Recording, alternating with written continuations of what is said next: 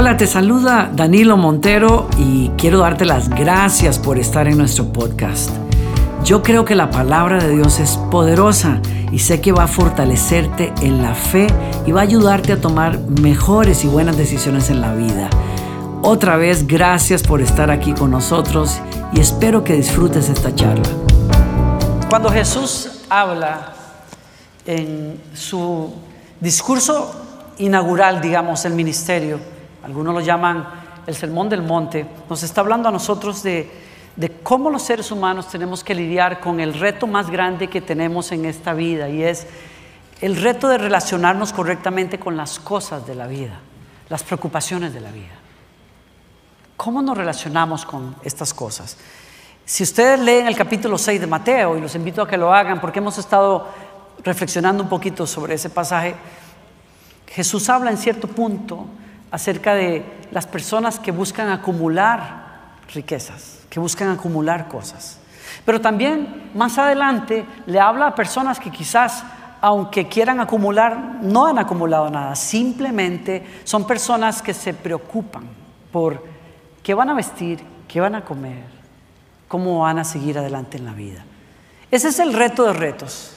Y cuando, cuando Jesús quiere traernos a un lugar de paz y de relación con Dios a través de su palabra, nos da una clave para vivir todos los días y quiero referirme a eso, especialmente en medio de épocas de mucha preocupación y ansiedad. Jesús dice que para vencer la preocupación y la ansiedad, usted y yo tenemos que tomar las cosas un día a la vez. Quiero hablarle a usted en esta tarde acerca de un día a la vez, un día a la vez para vivir en fe. Si usted lee conmigo Mateo 6:34, dice, así que no se preocupen por el mañana, porque el día de mañana traerá sus propias preocupaciones. Los problemas del día de hoy son suficientes para hoy. ¿Qué le parece esa, esa invitación? Dios nos invita a nosotros a vivir un día a la vez, sencillo, nada complicado, sencillo. En algún momento, en los últimos días de la vida de Jesús, Jesús le dice a los discípulos que él quiere, por ejemplo, quiere regresar a Judea, a la casa de Lázaro. Lázaro es la persona que Jesús resucitó unos días antes, un tiempo antes. Y los discípulos agarran a Jesús y le dicen, tratan de convencerlo de que no vaya, porque es peligroso. Puesto que después de que Jesús había sanado o levantado de los muertos a Lázaro, los enemigos eh, los líderes religiosos de la, de la ciudad habían decidido matar a Jesús. Y entonces los discípulos le dicen a Jesús y tratan de convencerlo, Señor, es peligroso que usted vaya allá, no vaya, no se le ocurra, no se meta en la cueva del león. Y Jesús les contesta algo que tiene que ver con lo que quiero hablar hoy. Jesús les dice, ¿no tiene el día 12 horas? En otras palabras, eh, ¿por qué se preocupan ustedes de lo que pueda pasar? Yo vivo en la luz del día. Yo vivo en la dirección de Dios para mi vida. Lo que pueda pasar mañana está en las manos de Dios. Yo no tengo por qué traer la carga de mañana cuando hoy hay suficientes cargas. Yo no necesito vivir sobrecargando el hoy con lo que pueda pasar mañana. Y tampoco puedo vivir hoy trayendo el peso de ayer. Lo que pasó atrás tiene que quedar atrás. Yo solo tengo fuerzas como ser humano, le estoy diciendo a usted y me estoy diciendo a mí mismo, usted y yo solo tenemos fuerzas para vivir un día a la vez. Hoy estás vivo, es un regalo de la misericordia de Dios. Vívelo con gratitud, vive, vívelo con intensidad y sobre todo vívelo con confianza en Dios, porque no tienes otra cosa. El pasado ya no es. Mañana tampoco está en el control tuyo. Lo que te toca a ti y a mí es confiar un día a la vez. ¿Alguien lo recibe así? Tiene, tiene un poder tremendo encontrar contentamiento y paz simplemente en entender que yo tengo un día a la vez para vivir. Miren, nuestra relación con Dios es así. Usted no puede acumular cosas en su vida espiritual. Usted tiene que vivir un día a la vez en su relación con Dios. Cuando Jesús nos dice a nosotros que oremos y que hablemos con Dios, abre esa oración diciéndonos, cuando ustedes oren, oren así, Padre nuestro que estás en el cielo. Y dice hacia el final, el pan nuestro de cada día, dánoslo hoy. Yo no puedo vivir para el mañana. Dios quiere proveerme hoy. Usted no puede vivir con la bendición del domingo pasado. Usted necesita hoy tener un encuentro con Dios, una conversación con Dios. Si usted y yo viviéramos de la comida de hace una semana, bueno, algunos estaríamos menos rosaditos también y menos apretaditos, pero todos necesitamos comida todos los días. Espiritualmente hablando, usted y yo necesitamos conversaciones con Dios todos los días. La vida espiritual no puede eh, funcionar con recuerdos y bendiciones del pasado. Usted necesita tener una relación fresca con Dios hoy. Usted necesita hablar con Dios hoy. Como lo dice el salmista, Señor, de mañana oirás mi voz, de mañana presentaré mi oración a ti y con ansias, con ansias esperaré. Usted necesita al Dios de cada día. Cada día necesitamos alabar a Dios. Así funciona la vida cristiana. El salmista dice, canten al Señor, bendigan su nombre, anuncien de día en día su salvación. Oigan, la vida cristiana es otro rollo cuando usted la toma un día a la vez. Cuando usted dispone el corazón y cuando usted abre los labios y se da cuenta que usted cada día, por el solo hecho de estar vivo, usted le debe a Dios una alabanza.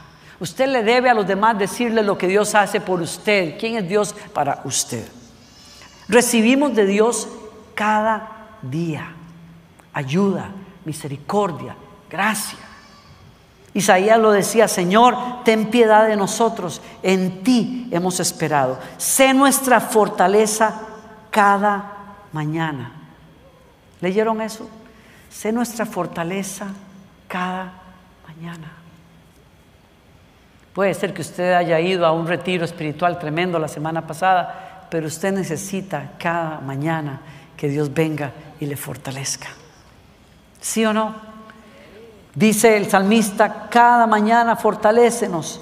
También nuestra salvación, sé nuestra salvación en tiempo de angustia. Usted y yo necesitamos a Dios cada día. Punto. Hace muchos años, cuando era muy jovencito, no, no tanto, ¿verdad? Pero no hace tantos años, pero voy a, voy a ignorar eso. Estaba pasando un tiempo con Dios después de, la universidad, me, iba a una clase eh, en la iglesia donde yo crecí y estaba bien frustrado con mi carácter, con mi temperamento. Estaba tirado en el piso, orando a Dios, buscando a Dios, y mientras lloraba le decía, Señor, si tú todo lo puedes, tú puedes cambiar a una persona así, ¿por qué tú no me cambias a mí así?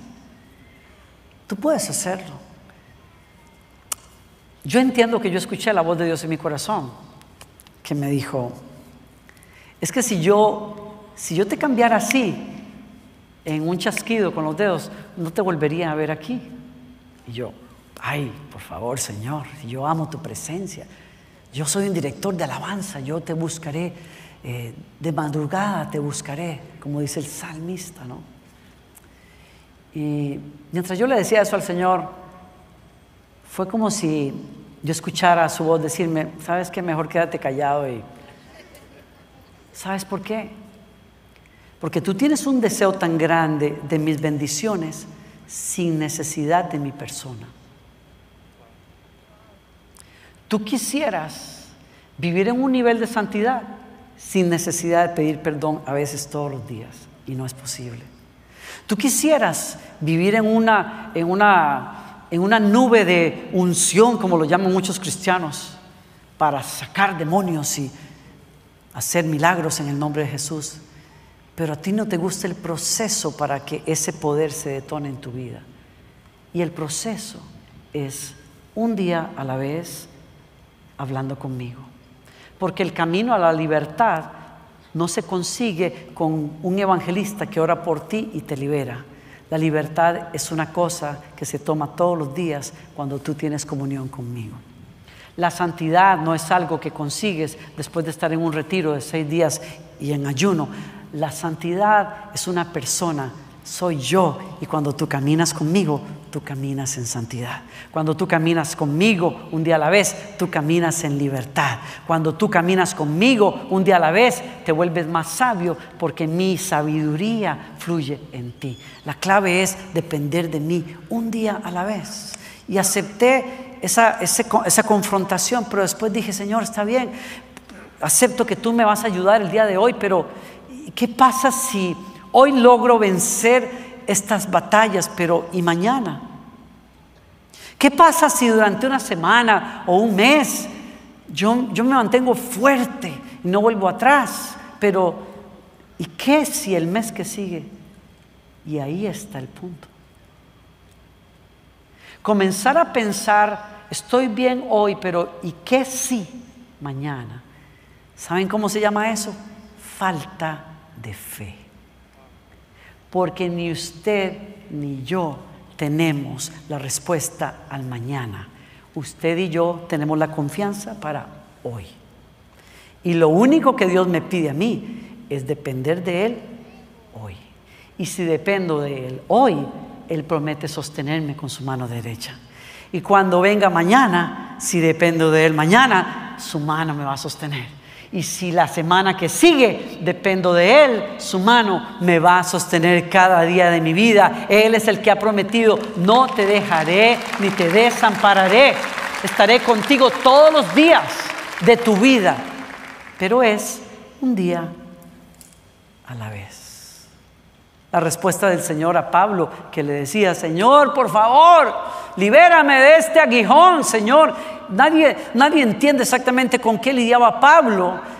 Hay versículos que él escribe, hoy son versículos para nosotros, parte de su carta en donde él dice las aflicciones presentes y las persecuciones y el hambre y la desnudez que a veces he vivido como apóstol, quizás esas sean las cosas a las que Pablo se refería como aguijones que le dolían en su carne. La respuesta de Dios para él fue, bástate mi gracia. No sé qué estás enfrentando hoy o qué has, qué has estado enfrentando por muchos días. Pero la respuesta de Dios para ti es, te basta la gracia que Dios te da cuando tú lo buscas un día a la vez. Mañana Dios enviará maná del cielo para ti. Pasado mañana, el próximo mes, Dios quiere manifestarse en tu vida, pero a ti te toca y a mí me toca buscarlo y confiar en Él un día a la vez. ¿Alguien está conmigo acá? Miren. Hay una, hay una gracia que nos toca a nosotros una vez en la vida. ¿Se acuerda usted el día que alguien le habló de Jesucristo y usted entendió por primera vez lo que significaba que su vida estaba rumbo a la perdición, que usted necesitaba un Salvador? ¿Se acuerda de ese día? Hubo una gracia que nos alcanzó una vez para siempre. El día que tú le abriste el corazón a Jesucristo en tu vida, ese día se escribió tu nombre en el libro de la vida y fuiste hecho hijo, hija de Dios. No necesitas otro momento igual. Es la gracia que te salvó. Pero hay una gracia que necesitas todos los días. Cuando estás batallando, cuando te sientes débil, cuando alguien te ofende y quieres bendecirlo en el nombre de Jesús, necesitas gracia para ese día.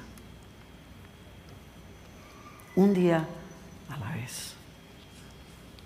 Les invito a que lean conmigo esto. Hebreos el apóstol dice, no amen el dinero. Curiosamente, lo que estoy a punto de leer está relacionado con la dependencia en las cosas materiales. No amen el dinero, estén contentos con lo que tienen, pues Dios ha dicho, nunca te fallaré, jamás te abandonaré. Así que podemos decir con toda confianza, el Señor es quien me ayuda, por lo tanto no temeré. ¿Qué puede hacer un simple mortal? Acuérdense de los líderes que les enseñaron la palabra de Dios. Piensen en todo lo bueno que haya resultado de su vida y sigan el ejemplo de su fe. ¿Qué estamos leyendo aquí? Miren, verso 8, esto es a donde quiero llegar. Jesucristo es el mismo ayer, hoy y siempre. Qué curioso que ese versículo que ustedes y yo leemos tantas veces, Jesucristo es el mismo ayer, hoy y por siempre, está relacionado con una exhortación, versículos antes, en donde se nos dice, no se preocupen por las cosas materiales, no amen el dinero, porque Dios ha prometido que estará con nosotros todos los días hasta el fin. El mismo que estuvo ayer estará hoy y estará mañana. El mismo que proveyó ayer, proveerá hoy, proveerá proveerá mañana. El mismo que te levantó ayer, te va a levantar hoy, te va a levantar en el futuro. Él es el mismo. Él no tiene estaciones y épocas. Él no se levanta con el pie derecho unos días. Él no está de malas ciertas tardes. A Él no le da jaqueca a las 4 de la tarde. Él es el mismo, potente, poderoso, amable, bueno, proveedor, pastor de nuestros corazones. Él no pasa por épocas y crisis. Él es el mismo. Lo que yo necesito es conocerlo y depender de Él un día a la vez. Un día a la vez. Hmm. Quiero poner el balance acá porque les estoy invitando a ustedes a confiar en Dios y a depender de Él un día, cada día. Y algunos pueden decir, por eso es que digo yo, así es como vive un cristiano. Usted no se preocupe del mañana. Usted no haga planes para mañana, usted eh, tampoco ahorre ni mucho menos. Dios libre, usted busque un seguro de vida para también darle un poco de seguridad a sus hijos o qué sé yo, a su familia si algo pasa, porque esas cosas son de la carne. Oiga, no estamos diciendo eso. Porque el hecho que Dios nos invite a confiar en Él un día a la vez no significa que usted no sea previsor y que usted planee bien su vida. Dios es el que al final bendice tus planes. A ti te toca hacer tu parte, pero solo Dios puede dar su bendición sobre la vida y el futuro. Pero nos toca trabajar. Es como decir, bueno, por eso, como el pastor, usted está diciendo que hay que confiar en el Señor y el Señor dice, no se preocupen por lo que hay que de comer o de beber o que vestirán. El Señor suplirá, yo soy como las aves del cielo. Ahí estoy y que el alimento y que el, el alpiste me llegue. No, señores, Pablo dice en la Biblia, el que no trabaja, que no coma. Usted no sea vago. Dios no bendice a los vagos. Dios bendice a las personas que hacen su parte, pero saben confiar en Dios para el resto. Sí, a usted y a mí nos toca trabajar. La parte de Dios es prosperar y bendecir nuestras vidas y guiarnos a su propósito. Usted y yo tenemos que planear la vida y si podemos hacer provisión para el futuro y para nuestros años de madurez, por no decir otra cosa también, para esos años dorados de la vida.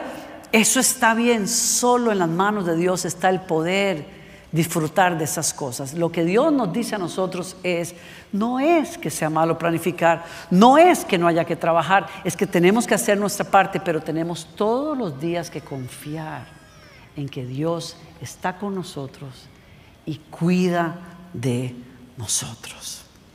En resumen, si usted lee el capítulo 6 de Mateo, que es la invitación de Jesús a confiar en Dios, Jesús está dirigiendo esa palabra a quienes, no a todo el mundo, está dirigiendo esa palabra a los que creen en Él, porque la bendición y la promesa de Dios de proteger y de cuidar no va para todo el mundo, va para aquellos que Él llama sus hijos y sus hijas.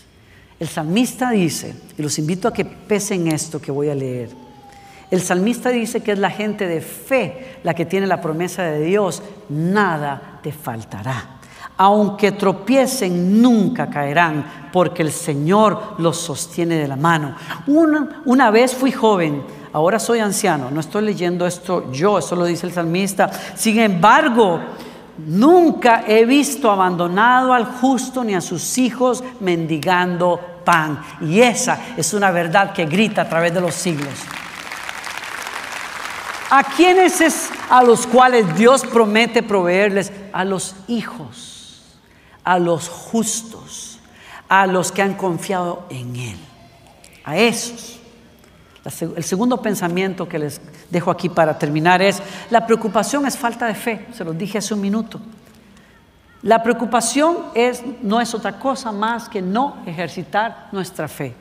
Y estoy diciendo de, manera, de, una manera diferente, usted y yo necesitamos cuando estamos lidiando con la vida y con la preocupación por las cosas, no darle lugar a la preocupación. ¿Cómo? Ejerciendo la fe. ¿Y cómo es que uno ejercita la fe? Uno necesita cerrar la puerta a la ansiedad y a la preocupación aquí en nuestra mente y en el corazón. Y dos, Necesitamos levantarnos cuando vienen esos pensamientos de preocupación y de ansiedad, levantarnos dentro de nosotros y hablarnos a nosotros mismos y decirnos, ¿dónde está tu fe? No le cedas a esto. Háblale a tu alma, como dice el salmista, y dile, hey, ¿qué pasó? Tú no tienes por qué estar abatida. Levántate, que todavía vas a tener muchas razones para adorar a Dios. Como lo dice, ¿por qué te desesperas, alma mía, y te turbas dentro de mí? Espera en Dios, pues lo he de alabar otra vez. Él es la salvación de mi ser, Él es mi Dios. Usted y yo necesitamos hablar la palabra del Señor. Usted y yo necesitamos ponernos en acción, activos, creyendo a Dios, tomando palabra, declarándola, cantarla, guardándola en nuestros corazones. Eso es la fe. Por eso me encanta y me parece poderoso venir a reunirnos así, adorar a Dios. Mi familia y yo lo decimos por nosotros y por nuestros amigos. Una cosa es ver un servicio por televisión mientras uno está almorzando y está tomando café. En la casa uno se relaja, se sienta, cruza la pierna en el sillón y estamos disfrutando el servicio, pero otra cosa es cuando los santos se reúnen en vivo y a todo color acá y usted oye las alabanzas de Dios y usted abre los labios y la alabanza, la alabanza si usted ha pensado que es el tiempo para calentar motores mientras viene lo más importante, no se equivoque, señores, desde la primera canción hasta lo último que se hace aquí, todo es importante. ¿Por qué cantamos al principio? Porque muchos de nosotros necesitamos recordarnos quién es Dios, lo que Dios ha hecho. Muchos de nosotros necesitamos decirle al alma, alma mía, bendice al Señor alma mía, no te olvides de los beneficios del Señor. Él es quien perdona todas tus iniquidades, el que sana todas tus dolencias, el que rescata del hoyo tu vida, el que te corona de favores y misericordias. Alma mía, bendice al Señor. Eso es la alabanza. Eso es la alabanza. Es fe en acción. Usted algunas veces no va a tener la fuerza para decir, Señor, ayúdame, pero cuando usted ve a otros clamar a Dios, Señor, creo en ti. Cuando usted ve a una tremenda como Ingrid cantando así con, cuando abre, perdón Ingrid, que lo voy a decir, pero cuando abre esa gaveta, Dios mío, y ¡pa! tira todo. Perdón Ingrid, pero es, es una manera, cuando uno oye unas voces de esas así impresionantes, que abren y tiran y llega hasta el otro lado de la calle. Cuando uno ve a una persona declarar su fe en Dios, hay algo que pasa en el corazón de uno. Uno tiene que activar la fe para decir, yo voy a confiar en Dios también. Hay algo poderoso en eso. Muchos de ustedes están conectados, nunca se han desconectado de la comunión de, la iglesia, porque han estado en grupos, aunque sea por Zoom. Mi esposa hablaba hace un rato lo poderoso que es cuando uno está batallando y desanimado, que una persona fuera del contexto de mi lucha pueda estar conmigo y orar de otra manera y darme la palabra que yo necesito para levantarme en la fe y decir, no me importa cuántos dardos haya, yo levanto el escudo de la fe y yo voy a estar firme cuando esto termine. Yo voy a estar de pie. la alabanza es poderosa. Pero usted necesita ejercitar su fe. Y termino con este pensamiento. Resista los pensamientos de ansiedad. No les abra la puerta. Párese firme, especialmente en esta época. No deje que ningún pensamiento le saque de su lugar de paz. Defienda su paz. ¿Me oyó? Dígale al que está al lado suyo. Ahí te están hablando, defiende tu paz. No dejes que nadie te saque de lo que has creído en el Señor. Tú guardarás en completa paz a todos los que confían en ti, a todos los que concentran sus pensamientos en ti. Una escritura para que la guarden y la usen ustedes cuando lo necesiten. Pongan todas sus preocupaciones y ansiedades en las manos de Dios, porque Él cuida de ustedes. ¿Alguien recibe esa palabra?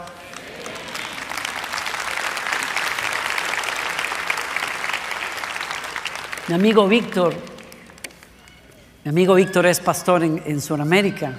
Es un hombre muy esforzado, pelea duro, trabaja duro. Eh, es una persona que ha llevado el Evangelio a los jóvenes, a los niños, a todas las personas en la ciudad donde vive. Y durante muchos años él hizo el esfuerzo por llevar un programa de televisión local para hablar del Señor a la gente. Al cabo de unos años, una serie de años, Víctor nos cuenta que había acumulado una deuda bastante considerable para él a raíz de ese ministerio que él quiso desarrollar. Estaba preocupado realmente. Era una cantidad importante. Vino a los Estados Unidos, esto pasó hace como 15 años atrás, vino a los Estados Unidos y durante su visita se encontró con un familiar de él, jovencito, que estaba batallando con las drogas. Y en la época en que esto pasa, Víctor me cuenta que ellos tenían un ministerio que ayudaba a los muchachos drogadictos. Y entonces le dijo a su familiar, vente conmigo a, mi país y yo te voy a atender, te voy a ayudar. Y después de tres, cuatro meses de estar con él, este muchacho salió adelante, estaba mucho mejor y decidió regresar aquí a los Estados Unidos. Cuando él regresa a los Estados Unidos, eh, su mamá, eh, bueno, se pone de acuerdo para mandarlo a él a buscar trabajo una mañana y ella se va a un almacén a comprar cosas. Cuando ella llega al almacén a comprar cosas, el cajero que la atiende es un muchacho que le dice, oiga señora, ¿usted no se acuerda de mí? No, le responde ella, yo soy el amigo de tu hijo, ¿cómo está tu hijo? Y ella le cuenta, bueno, acaba de regresar de Argentina, está buscando trabajo. Y le dice, yo soy el amigo de toda la, niñez de tu hijo, dile que venga a hablar con nosotros, le vamos a dar trabajo. Y entonces cuando eh, el chico viene y comienza a trabajar con, eh, este otro muchacho, el ex drogadicto, pues le pregunta, cuéntame, cuéntame de, Argentina, cuéntame, que es el país de, mi amigo, eh, cuéntame de Argentina, ¿qué pasa en Argentina? Y entonces después de que hablan un rato, el dueño de la tienda viene y escucha las historias acerca de Víctor y cómo le habían ayudado en la iglesia. Y entonces este señor le dice, tú podrías eh, darme el teléfono o ponerme en contacto con Víctor, yo quisiera hablar con él. Le pareció extraño, pero tomó el teléfono, lo llama, le dice, hola, don Víctor, yo soy el jefe de eh, tu sobrino y eh, él me ha contado de todo lo que tú estás haciendo allá. Cuéntame algo, dígame. ¿Tú tienes unas necesidades en tu ministerio en este momento? Cosas que me dice tu sobrino que te preocupan. Cuéntame, ¿qué necesitas? Y él, desconcertado, no sabe qué decir, le dice, bueno, eh, algunas cosas que nos hacen falta, algunas deudas que hemos acumulado por el ministerio. Mira, mira, vamos a hacer algo, le dice. Voy a colgar ahorita la llamada, te voy a dar tiempo para que pienses y quiero que me escribas todas las deudas y todas las necesidades que tienes en tu ministerio, por favor. No le explica, más, pero le dice, yo necesito que tú me pongas una suma de todo lo que tú necesitas ahí. Y le dice, hace unos meses Dios me habló algo y yo, yo entiendo que Él quiere que hagamos algo contigo.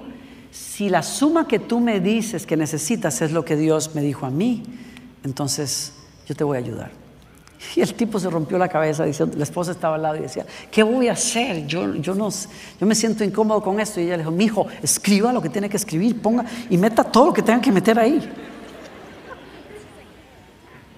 Él dice que la situación era terrible porque la deuda era en dólares y la crisis en Argentina había provocado que subiera prácticamente cuatro veces la cantidad que él debía. Era una cosa demasiado difícil para él. Así es que puso las cosas que debían en el ministerio y su esposa le dijo, ya, no, ya se te olvidó de aquella impresora que necesitas y esto, ponga todo ahí, mijo. Y viene la llamada y, y cuando le dice, bueno, yo lo que necesito son 36.500 dólares. Él dice que él escucha el grito de la persona diciendo aleluya en el teléfono, cuando le dice, es exactamente la cantidad que tengo más de seis meses ahorrando para poder dársela a una persona que Dios me dijo que iba a tener que dársela. yo no sabía, pero hace seis meses Dios me dijo, tú me vas a obedecer a mí y vas a comenzar a guardar dinero hasta que yo te diga. Si cuando yo te diga la persona comenta la cantidad que tienes, es la persona que yo tengo para que ayudes. Así es que aquí tienes esto. Y él me dice, para el momento en que la ayuda vino, las cosas comenzaban a cambiar en Argentina y el dinero que debía, cuando finalmente llegó, alcanzó para levantar otras ayudas y albergues que ellos necesitaban y que tenían visionado. O sea que, que aquella cosa que le calentaba la cabeza en la noche, Dios no solamente la suplió, sino que fue más allá como Dios hace. Porque la invitación de Dios para usted y para mí es, confía en ese que te dice, no te dejaré ni te desampararé, contigo estaré cada día. Yo quiero invitarlos a ustedes. Yo me invito a mí mismo porque cuando yo hablo algo como esto, yo no estoy afuera de esto. Cuando yo les hablo a ustedes de esto, les hablo de lo que la palabra me está llamando a mí a hacer. Yo quiero invitarlos a ustedes a vivir un día a la vez, a recibir gracia hoy, porque mañana, mañana traerá sus propios retos. Usted y yo necesitamos fe para vivir hoy. Amén. Oremos. Gracias te damos, Señor, por tu palabra. Gracias porque nos invitas a confiar en ti hoy. Alce sus brazos donde usted esté y cualquiera que sea la preocupación que tenga, póngala en los brazos de Dios. Quizás son hijos, matrimonio, trabajo, la restauración de relaciones, yo no sé. Láncenlos en el regazo de Dios estas cosas. Echa toda tu ansiedad y preocupación en Dios, porque Él tiene cuidado de ti. Y yo oro que en este momento, que es un momento de fe, conforme se liberan estas preocupaciones y ansiedades, Señor, tú traigas paz y no solamente paz, que venga gracia para levantar al que está caído, al que está peleando, aquel que está diciendo, apenas logré pasar ayer, yo no sé cómo haré hoy que a ese tú le dices, nuevas son cada mañana las misericordias de Dios. A Dios no se le ha agotado su gracia para fortalecerte.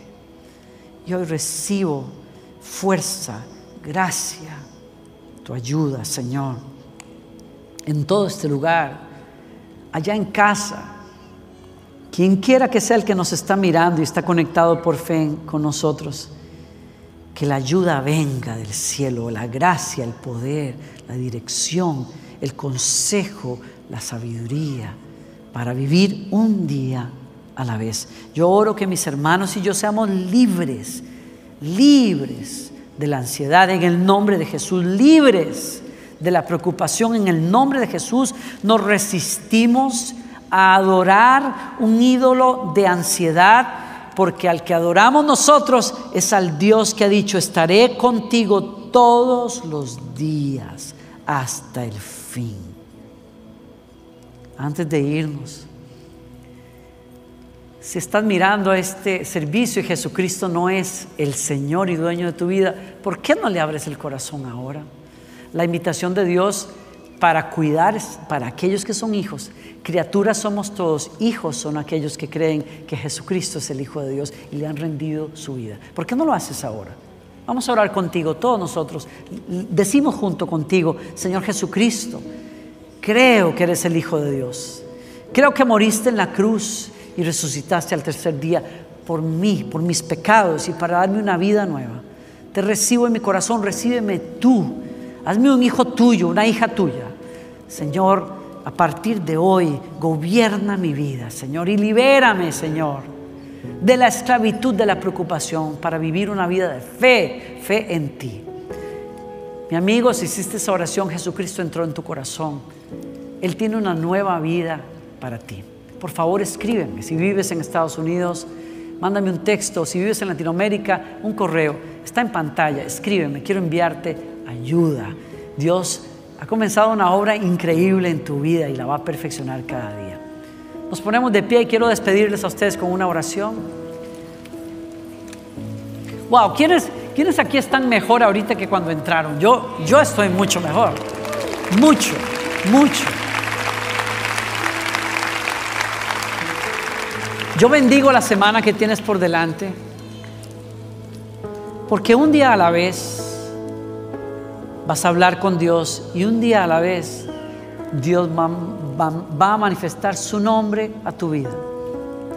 Un día a la vez te hará fuerte, un día a la vez te dará victoria sobre las tentaciones, un día a la vez te tomará de la mano y te dirá, tranquilo, es por acá. Un día a la vez te dará fuerzas nuevas. Que el Señor te bendiga y guarde, que el Señor haga resplandecer su rostro sobre ti y que te dé paz. Que el Señor te bendiga cuando sales y cuando entras. En el nombre de Jesús. Amén. Gracias por acompañarnos. Espero que hayas disfrutado del mensaje. Y si fue así, te invito a que te suscribas a nuestro podcast. Cada semana tendremos un mensaje nuevo para ti. Te quiero invitar también a que compartas el mensaje con amigos y que nos escribas también. Por último, visítanos en nuestro canal de YouTube y disfruta de toda la música de adoración que estamos produciendo. Otra vez, muchas gracias por estar con nosotros.